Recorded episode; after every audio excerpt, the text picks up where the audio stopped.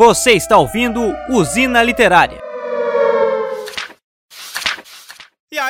Atômicos e atômicas, esse é mais um Pesco Podcasts, mais um Usina Literária. E dessa vez estou gravando aqui sozinho no estúdio, tanto alguma coisa bem diferente, porque os episódios anteriores nós gravamos em dois, eu e o Vitor, e agora a gente fez uma versão mais compacta, uma coisinha para eu ficar sozinho. Eu achei muito bonitinho para quem tá vendo no YouTube, achei muito bonitinho mesmo. Tá um estúdio adaptável, como diz meu querido irmão Álvaro. E dessa vez é para falar de um livro que eu tenho um extremo carinho, que quando a editora Suma assim postou que eles estavam lançando, eu, cara, eles precisam encaminhar isso pra gente e por sorte encaminharam que é A Máquina do Tempo de H.G. Wells, um livro extremamente importante para ficção científica. Ele foi feito até antes de ser chamado de ficção científica, mas é um livro que eu tenho um grande carinho. Eu sou Pedro Gonçalves, esse é a Usina Literária e vamos falar sobre esse clássico da literatura. A Máquina do Tempo de 1895, primeiro livro de H.G. Wells, ele não gostou do texto, ele não gostou da escrita desse texto mas foi o primeiro livro que ele publicou aos 29 anos. Eu não vou aqui entrar em detalhes sobre a vida do H.G. Wells, porque eu quero fazer um podcast só sobre a vida dele. Foi uma vida difícil, mas que tem muita coisa para ser contada de uma pessoa que tem uma extrema importância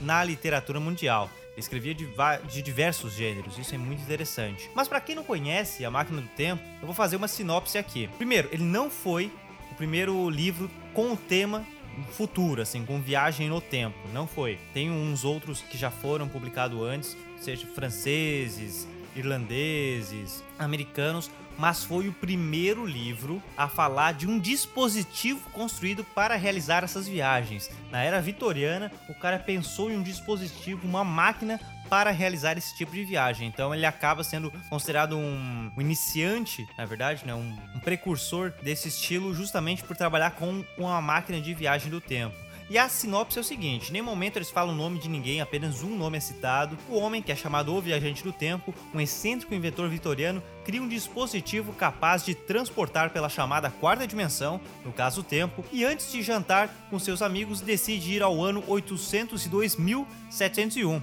Ávido pelo progresso do intelecto humano, todavia frustra-se ao descobrir que a humanidade se degenerou em duas espécies irreconhecíveis: os Eloy seres frágeis e desprovidos de qualquer inteligência ou criatividade, que apenas viviam de forma idílica, de uma forma muito, muito pura, muito tranquila, muito básica, e os Morlocks, criaturas desprezíveis que habitavam túneis subterrâneos e caçavam à noite suas contrapartes da superfície. O livro trabalha bastante a questão de argumentos darwinistas. Eu acho isso muito legal, como ele fala da questão da evolução humana, a que ponto nós chegamos para nós nos tornarmos os Eloys ou os Morlocks. E é como eu falei, o texto é muito tranquilo, o texto é muito simples. Eu até quando comecei a ler, eu achei que seria uma leitura um pouco mais maçante ou muito mais detalhada. Pensei até que seria um pouco mais semelhante ao Júlio Verne, mas não era. É uma leitura muito básica, muito tranquila, ao mesmo tempo muito, muito reflexiva para o nosso futuro. Claro que ele usa. Eu achei até interessante que nós estamos acostumados sempre a. O cara pensa em 1996, o cara pensa em 2000 e pouquinhos. Tem até um livro que é LAN 2440, se não me engano. Mas aí ele pensa num ano extraordinário que é 802.701. E é muito louco de pensar. Ele fala toda a crítica na questão que os Eloys é nossa forma máxima de uso de tecnologia. Ou seja, nós chegamos a um uso de tecnologia e segurança, e isso ele criticava uh, bastante, utilizando argumentos darwinistas. Por que, que ele usava tão forte argumentos darwinistas em 1895? Ele era orientando de Thomas Henry Huxley, avô de Aldous, um dos principais defensores públicos da teoria do seu amigo Charles Darwin. Como ele era um orientando direto, ele era muito trabalhava muito com pesquisa na universidade, ele era orientando de Thomas Henry Huxley, então ele aprendia demais sobre o darwinismo naquela época lá no no auge dos, das pesquisas. Isso é muito interessante. Então ele consegue usar esses argumentos para falar sobre os Eloys e ele critica justamente a questão do uso da tecnologia e da segurança a um extremo. Por quê? E isso nós já conseguimos sentir, já estamos sentindo que quanto mais usamos a tecnologia nessa, nesse ciborguismo que nós estamos vivendo, acaba que nós acabamos, nosso corpo não precisa fazer muitas coisas. Então nós vamos nos tornando um pouco mais fraco. O exemplo, né, os pelos, nós não somos mais tão peludos como os nossos ancestrais, porque nós usamos roupa, então o corpo se acostuma com isso e já vai uma evolução. A questão também dos celulares, tudo, tudo tá se tornando tão,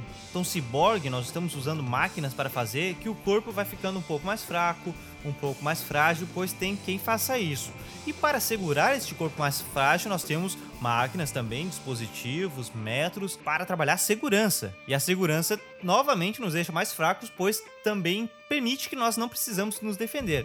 Enfim, isso tudo vai acarretando, né? Óbvio que em centenas de anos que nós vamos sentir uma grande evolução. O ser humano como nós conhecemos hoje, daqui a centenas de anos vai ser muito diferente. Já tem até uma pesquisa, se eu achar eu boto aqui nos comentários, mas uma pesquisa mostrando que o cérebro humano vem diminuindo e que daqui a uns 20 e poucos mil anos o cérebro nosso seja do tamanho de uma bola de tênis. Entretanto, as terminações nervosas vêm, vêm aumentando, então nós possivelmente seremos menores, mais cabeçudinhos, com o cérebro menor, o que é engraçado, porque os Eloys são justamente isso, seres pequenininhos, sabe? Baixinhos, cabeçudinhos e parecem umas crianças, parece os Ewoks do, do Star Wars, mas são pequenininhos e o ser humano tá se tornando isso, sabe? Mas isso daqui a 20 e poucos, 30 mil anos, o cara chutou lá 800 e 2000 e, e ficou viável. Se duvido, duvido muito que uma, que, um, que uma espécie, nossa espécie humanoide dure tudo isso, duvido bastante, mas é interessante. Então ele chega lá no futuro e vê tudo devastado, ele se frustra. Mas o interessante é que os Morlocks, eles,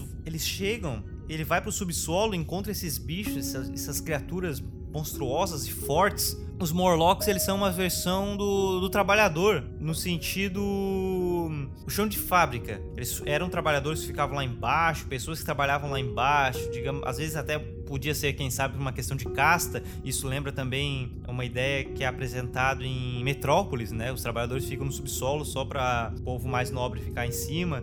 Enfim, e por que eles tornaram essas criaturas desprevisíveis e fortes? Porque eles eram acostumados a mexer com máquinas pesadas, sabe? Com as chaves, com as engrenagens. Então isso tornou eles mais fortes e, e um pouco mais brutos. Aí eles vão à caça, né, dos animais. Enfim, tem toda uma questão e é muito incrível como ele trabalha esse com esse argumento darwinista. E uma coisa, é, novamente, voltando a falar que ele não cita nomes, ele não cita nomes, é o tempo inteiro fazendo essa, essa narração, o tempo inteiro usando as profissões, ah, o médico falou aquilo, médico disse isso. Porém, um momento da, um momento da história ele é citado o nome. Eu achei isso muito, muito massa mesmo, porque ele faz. É, porque se o livro, se o livro, que é aqui a editora Suma nos encaminhou, que tá lindo, tá lindo demais, cara. O, texto, obviamente, já é maravilhoso, mas a encadernação tá linda. Tem um prefácio muito bom do Braulio Tavares. E as ilustrações Davi Augusto, cara, é uma coisa fenomenal, fenomenal mesmo, tá, tá lindo demais. Mas o porquê que eu falo? Porque tem um momento do livro que, que um personagem vê. Ele vai procurar o, o viajante no tempo, que tá meio sumido. Fala que vai sair, ele tá meio sumido. E acaba que, que ele vai procurar o cara. E nesse momento ele cita o nome. Só que você meio que não, não presta atenção, sabe? Você não presta tanto atenção. E o, o que é interessante é que se o livro, pra mim, né? Claro que você, se você, você pode pre prestar atenção nisso. Mas eu já vou jogar a dica aqui, porque eu meio que fiz um mind blowing na minha aqui quando eu estava lendo, porque o livro ele vem com essa com essa nota. Então, quando ele fala, quando já vou adiantar para vocês, quando ele fala que o jovem está procurando o viajante no tempo, que ele abre uma porta assim numa sala, preste atenção. Aqui ó, a nota. Esta é a única vez em todo o livro que surge o nome desse personagem. Há um consenso de que se trata do próprio narrador. O instante em que o viajante do tempo acredita tê-lo avistado seria logicamente o momento em que ele abre a porta do laboratório e avista. A imagem fantasmagórica de uma figura sentada no centro de uma massa turbilhante escura com reflexos de bronze. Então, quando um nome aparecer, você vai estar todo mundo chamando por profissões. Quando um nome aparecer, presta atenção nesse nome, sabe? Porque depois vai encaixar. Eu falando dessa nota aleatoriamente, você pode não entender, mas vai fazer sentido. Então, lendo esse livro, preste atenção quando um nome aparecer. Eu achei isso incrível, sabe? Ao mesmo tempo que às vezes é um método mais tranquilo, ah, não vamos botar nome, vamos botar profissões, o jeito, a narrativa dele é, é muito fascinante, cara. É muito fascinante. Por quê? Porque a narrativa começa numa, numa terceira pessoa, esse que vai ser citado o nome, e ele fala que eles estavam entre amigos ali, aí o viajante do tempo chegou todo mal vestido, com muita fome, falando que vai tomar um banho, já volta pro jantar, que quer contar uma grande aventura. E aí, quando ele conta a grande aventura, abre aspas, é toda a narração pelo próprio viajante. Como se ele, ele fala, eu não vou conseguir reproduzir. É como você tentando reproduzir o que alguém falou. Não vou conseguir falar nas mesmas palavras, mas foi basicamente isso. E aí ele vai narrando. E cara, é uma, é uma viagem incrível. É uma, é uma é um texto, um texto incrível mesmo. Eu recomendo. É, já é um livro que eu tinha muita vontade de ler. É algo fascinante que me me ganhou quando eu estava no ensino fundamental e aí a editora Suma lança essa fantástica, esse fantástica encarnação. Cara, lindo, lindo, lindo. Fica, fica uma incrível dica de leitura para você que gosta de ficção científica. Se você gosta de ficção científica e não leu A Máquina do Tempo, leia. Leia porque isso aqui é um dos primórdios da ficção científica e tem uma importância incrível para tudo, para tudo. Às vezes, para todos os nossos produtos de ficção científica que brincam com a questão temporal, esse cara aqui, H.G. Wells, foi o precursor na ideia do dispositivo que realiza isso. Beleza? Mais informações você pode encontrar na editora Suma. E se você ficou interessado em comprar esse livro, eu vou deixar um link promocional aqui embaixo. Beleza, Johnny, que está editando o vídeo, também pode. Bota um. bota o um linkzinho ali embaixo. Cara, vou botar um link promocional desse livro aqui na descrição da Amazon, então você pode comprar ganhando até às vezes algum desconto. Vou deixar aqui embaixo. Beleza? Muito obrigado para você que ouviu pelo seu player predileto o nosso episódio do Usina Literária. Para você que viu pelo YouTube, um forte abraço, um beijo e até mais. Até o próximo Usina Literária ou até o próximo podcast aqui do Pesco Podcasts.